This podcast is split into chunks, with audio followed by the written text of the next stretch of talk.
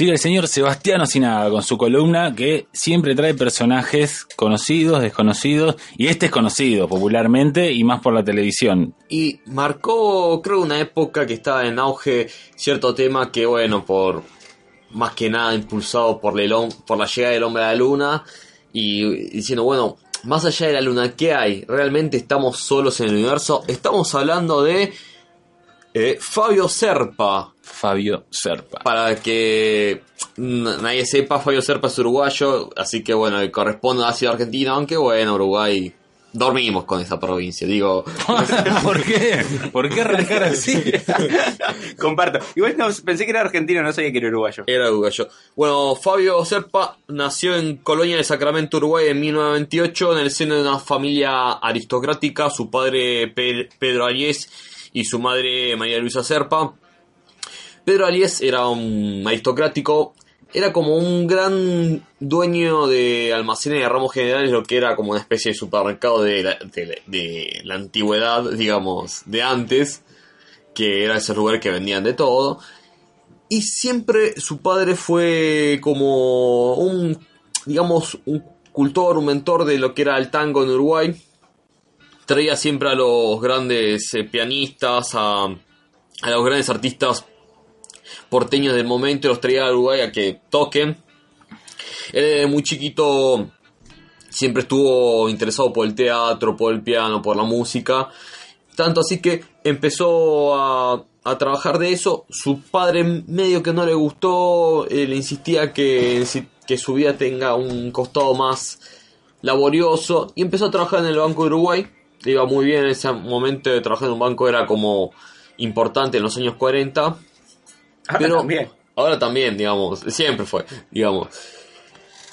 Y en un momento él decide pegar el zarpazo, salirse de, de esa vida y decide venirse a Buenos Aires a probar suerte. Él llega acá en 1950 con su amigo y gran personalidad del tango Julio Sosa. Tomá. Llegan los dos juntos a Buenos Aires. El Zorzal. El Zorzal. Ellos van de bar en bar, de milonga a milonga presentándose.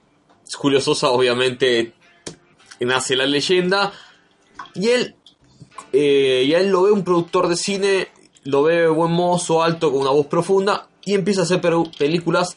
Eh, ese, en esa época, en los 50, estaba a, tope. A la... Qué suerte en esa época para conseguir laburo en esas cosas, ¿no? Porque ahora tenés que, saber cuánta tenés que para, conseguir un lugar en cualquier lado. época que coincidía con la, con la, lo que sea la edad de oro del cine argentino. Claro. Y se producía una película cada dos o tres meses, literal. Claro. No, aparte si era amigo de Julio Sosa. Y había llegada importante Sí, sí, sí, sí. Eh, produce en esa época 14 películas y una serie de, novelas y radioteatros que iban a ser icónicos como El amor tiene cara de mujer y Cuatro hombres para Eva. Y él empieza así en esa época va a trabajar todo en ese mundo que luego tener en vilo todos los 50. A pesar de este cambio de rumbo en su vida, siempre va a estar relacionado al mundo del tango, pero bueno, dedicándose más que nada al mundo del cine, que en ese momento iba muy de la mano.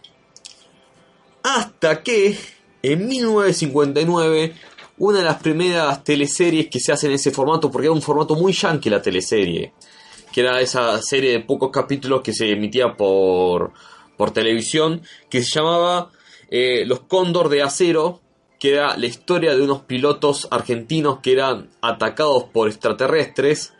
Él filmando en lo que era, eh, eh, digamos, la base aérea del Palomar, no de, de Moreno, la base aérea de Moreno, él ve en el aire algo que él va a describir como unos bolígrafos voladores unos grandes tubos metálicos que surcaban el cielo.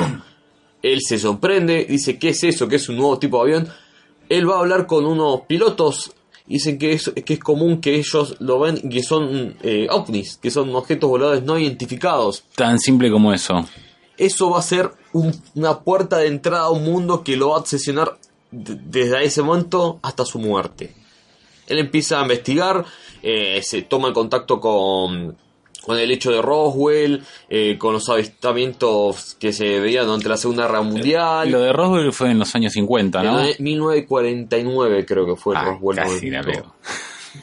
eh, que fue la- que es el accidente ovni más conocido de la historia. Y él va a ir por esa beta.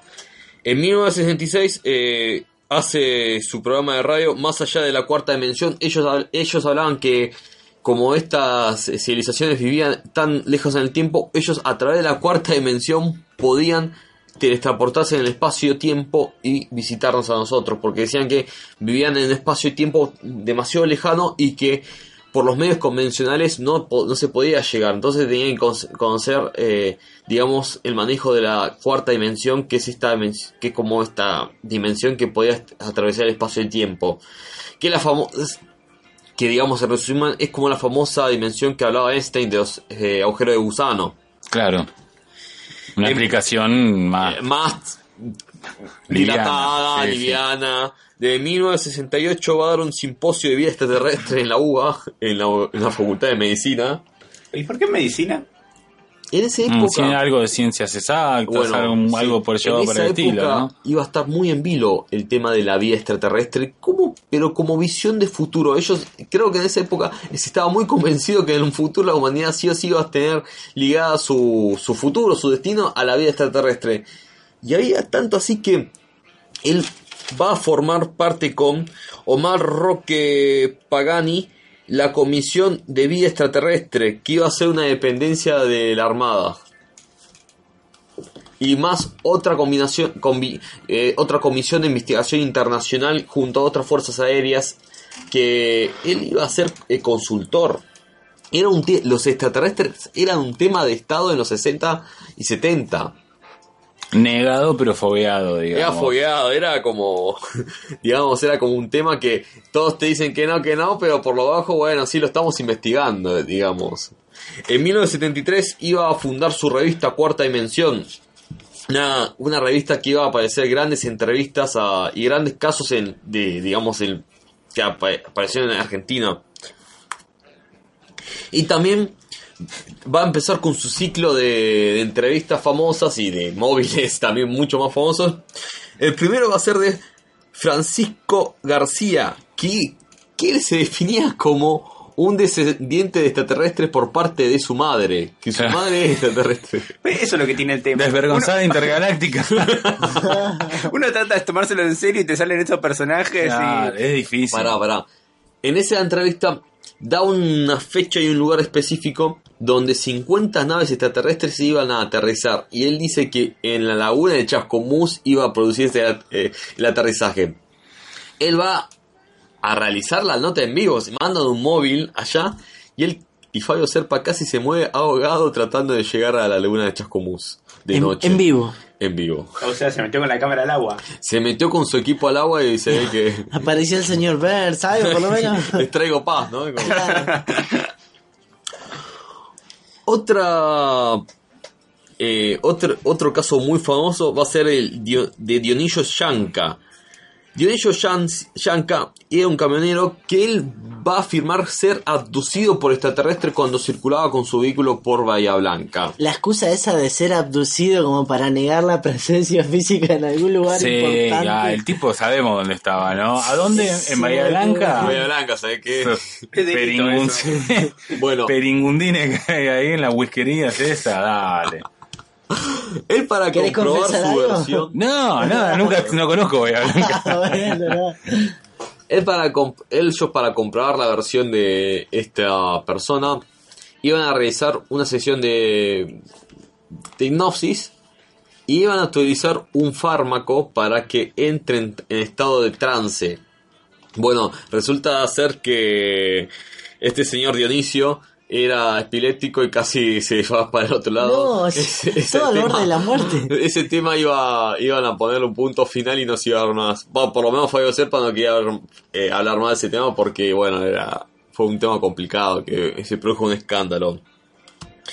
También eh, se produce eh, un hecho en Tucumán, en el pueblo de Trancas, donde inclusive Fabio Serpa caminando por el medio de la del monte tucumano buscando evidencias y donde efectivamente... ¿Qué, ahora, ¿qué capso hace un extraterrestre en el monte tucumano, no? Porque si vos más o menos vas a buscar explorar la vida en otro planeta, vas a donde hay gente. Claro, aparte no sabe que están en el Unitorco en Córdoba. Claro. o sea... Y bueno... Eh, ¿Él tiene, tiene, algo que ver con eso? Sí, sí. eh, vamos a ver eso. Es... Bueno, vamos a hablar de este tema de, de Tucumán encuentran como una especie de objetos metálicos y después años más tarde se sabe que esos objetos metálicos correspondían a, al ejército que eran unas cargas de baterías antiaéreas que realizaron eh, durante unos ejercicios militares. Y él dice que fue el intento de derramamiento de un ovni. Que la familia del monte tucumano escuchaba unos ruidos y unos hace de luz y más años más tarde se supo que eran unos fogonazos de artillería, que eran las prácticas del regimiento de antiaéreos eh, ahí en Tucumán.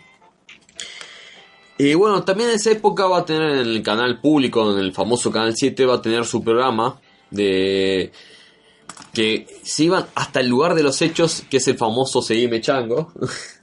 Sí, eso es lo que quizás vimos más en televisión registrada, hay algunas que sigue utilizando los fragmentos, el programa, ¿cómo se llama? El de Beto Casela. Eh, bendita. Bendita, bendita. Que apuntaba a la luna y dice, eso es un ovni a la luna, chicos. Eh". y en 1980... Igual eh, eso era José del Ser, el periodista. Sí, era José del Ser, pero él era como el... El consultor experto. El consultor que cada tanto iba, no, porque ahí vemos... Y está, él estaba en piso explicando lo que veían y en 1980 junto a un grupo de astrólogos, eh, tarotistas y personas que conocían el más allá, él intenta decir, él decía que bueno que, que la comunidad científica estaba cerrada realmente a este conocimiento del más allá.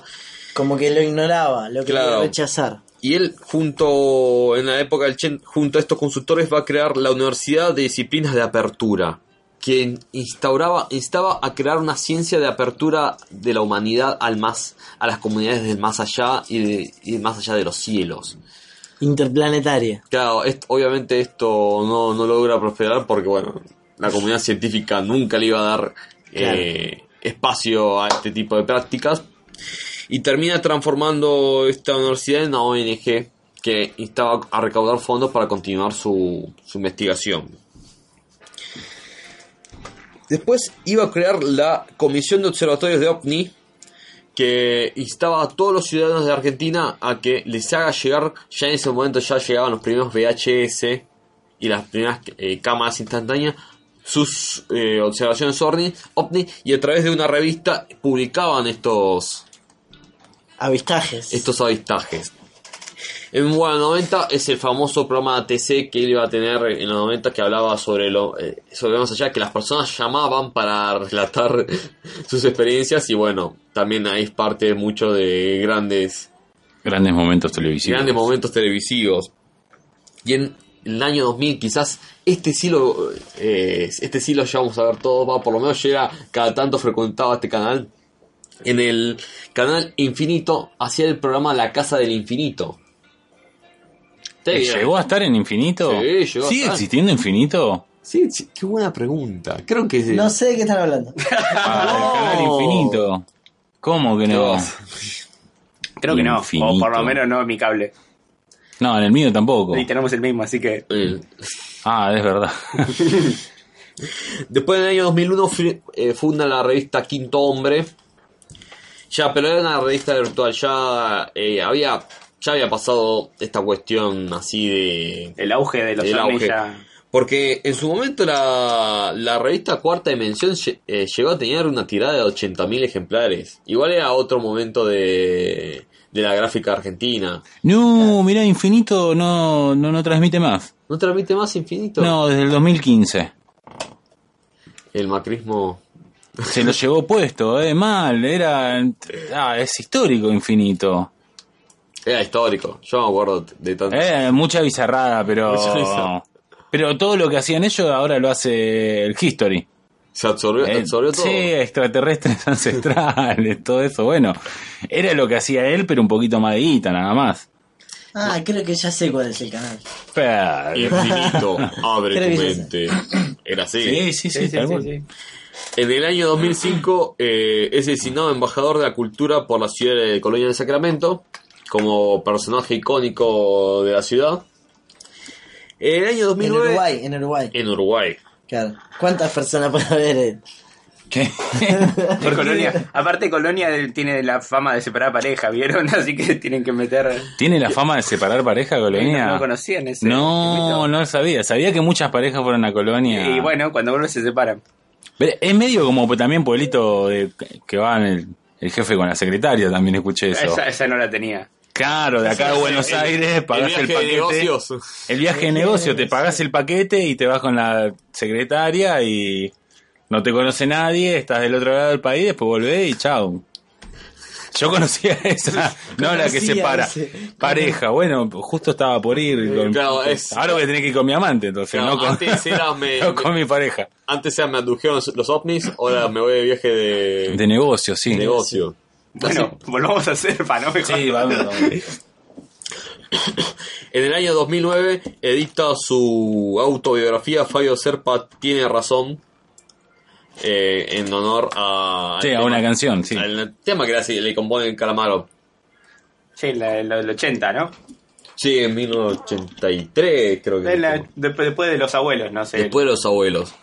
Sí, creo que es el primer disco que graba después de los abuelos. Y después de ese momento ya andaba ya como abstraído de, del mundo del espectáculo, cada tanto daba una entrevista.